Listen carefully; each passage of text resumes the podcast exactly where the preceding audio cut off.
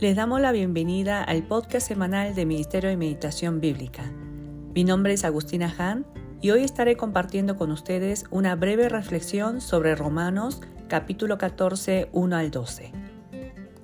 Rogamos al Señor que su palabra viva siempre esté presente en sus vidas, siendo esa lámpara que alumbra en lugar oscuro, trayendo entendimiento de su voluntad.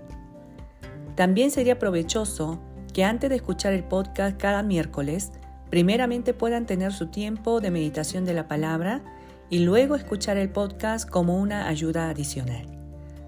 Vamos a leer el pasaje en la versión Nueva Traducción Viviente y luego pasaremos a la reflexión.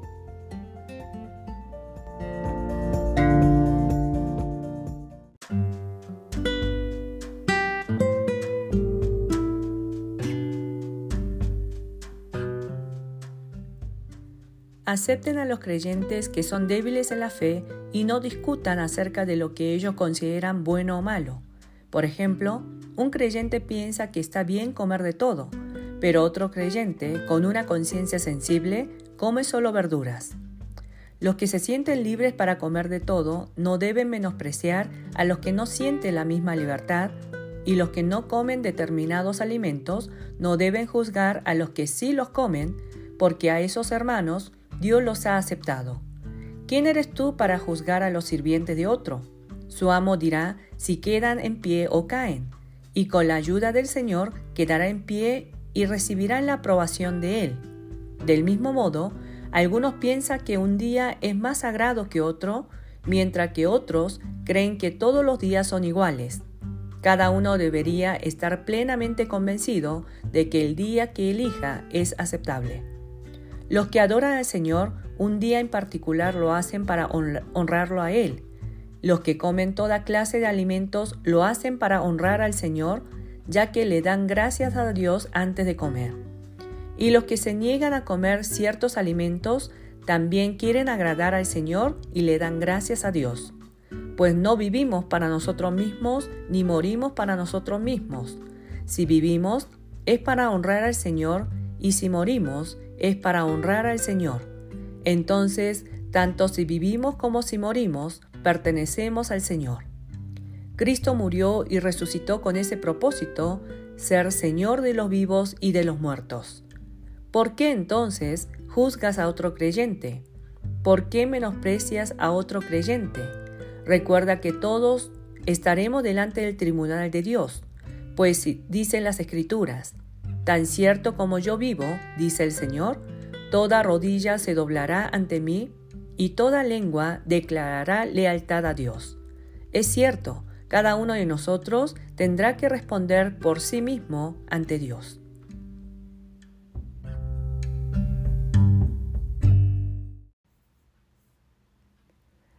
El pasaje de hoy, a simple vista, parece que nos está dando una enseñanza muy sencilla y práctica. Nos exhorta a que no nos critiquemos entre creyentes por cuestión de qué comemos y qué no comemos, si guardamos este día u otro día. Si es cierto que esa es la enseñanza del pasaje de hoy y podemos aplicar en nosotros preguntándonos si estoy juzgando a algún hermano o alguna hermana por alguna actitud diferente a la mía pero me gustaría que podamos poner atención si realmente es esa la intención del pasaje de hoy. Vuelvo a leer el verso 4. ¿Quién eres tú para juzgar a los sirvientes de otro?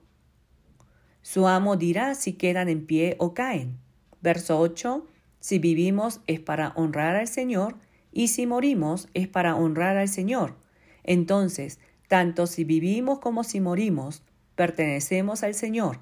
Verso 9. Cristo murió y resucitó con este propósito, ser Señor de los vivos y de los muertos. Finalmente el verso 10, ¿por qué entonces juzgas a otro creyente? ¿Por qué menosprecias a otro creyente? Recuerda que todos estaremos delante del tribunal de Dios.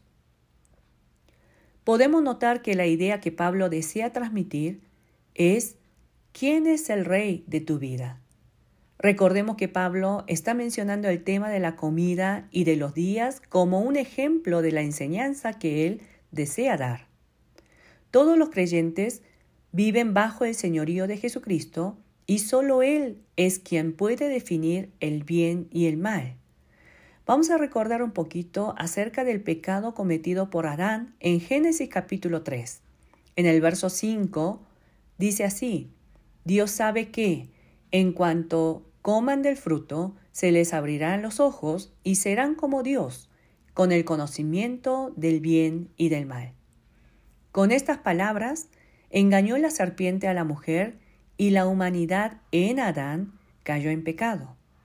Esto es querer ocupar el trono que le corresponde a Dios, siendo uno mismo el soberano de su vida, determinando por sí mismo el bien y el mal.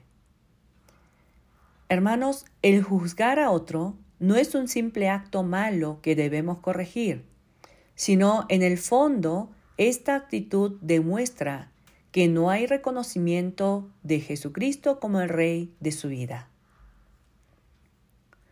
Otra cuestión que podemos también reflexionar sobre el pasaje es acerca de la libertad que tenemos en Cristo.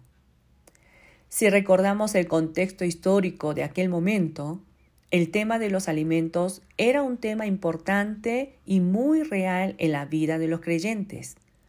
Muchos cristianos consideraban como pecado el comer carne sacrificado a los ídolos paganos que se vendía en los mercados.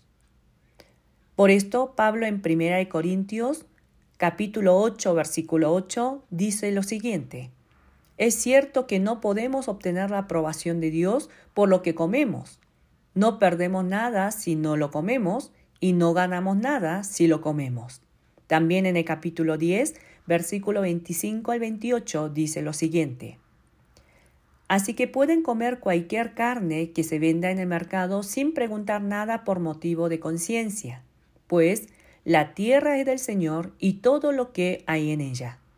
Si alguien que no es creyente los invita a cenar a su casa, acepten la invitación si desean. Coman todo lo que les ofrezca sin preguntar nada por motivo de conciencia.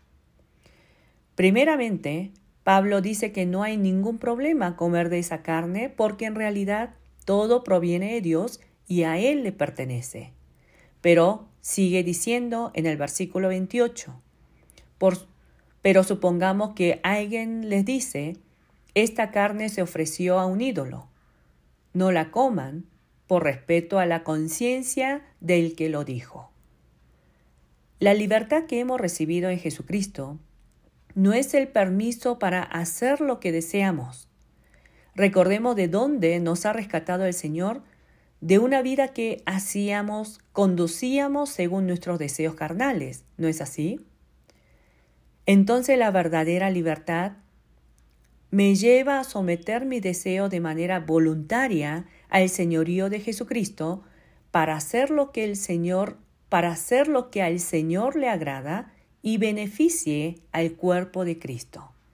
En 1 Corintios capítulo 8 en el versículo 9, Pablo dice: pero ustedes deben tener cuidado de que su libertad no haga tropezar a los que tienen una conciencia más débil. Y también voy a leer capítulo 10 de 1 Corintios, versículo 31, al capítulo 11, verso 1. Así que, sea que coman o beban o cualquier otra cosa que hagan, hágalo todo para la gloria de Dios no ofendan a los judíos ni a los gentiles ni a la iglesia de Dios.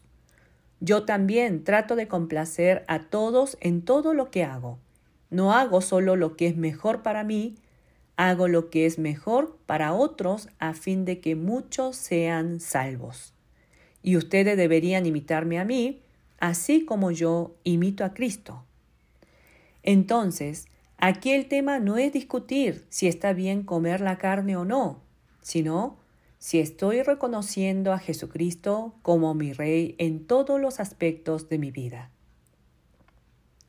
Seguramente hoy en día también tenemos varias cuestiones similares al tema de la carne de aquel momento. Si mencionamos un ejemplo, puede ser sobre la vestimenta. Les invito a que no nos quedemos simplemente en ver si algo está permitido o no. No caigamos nuevamente en un cristianismo legalista. Somos libres en Cristo Jesús, para vivir bajo su gobierno y entregar nuestras vidas para la edificación de la iglesia de Cristo. Ora al Señor para que la palabra de Dios nos confronte y nos lleve a entregar nuevamente el trono de nuestras vidas a Jesucristo nuestro Rey.